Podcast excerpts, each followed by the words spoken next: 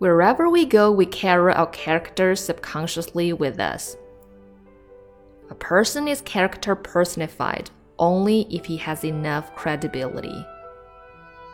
To build up enough credibility, we have to have a lot of following elements integrity.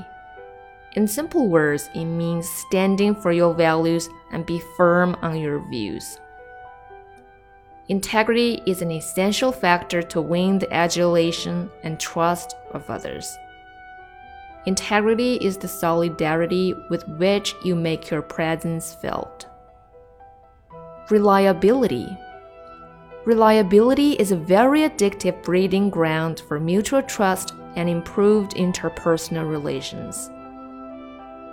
Evidence of reliability lies in the consistency with which we deliver on commitments, promises, and statements.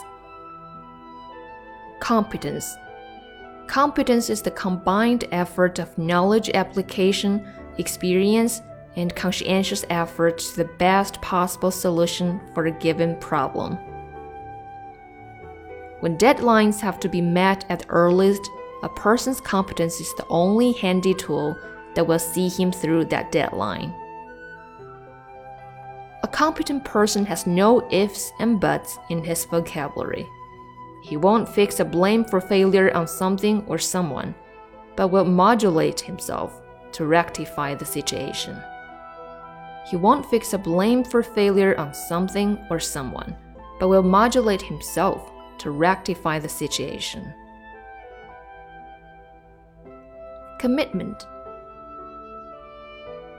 proper canalization of one's energy, enthusiasm, talent, and thoughts into completing a given project or thoughts is commitment.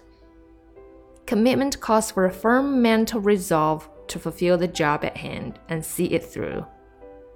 A committed person won't rest on his laurels till he has completed his duty.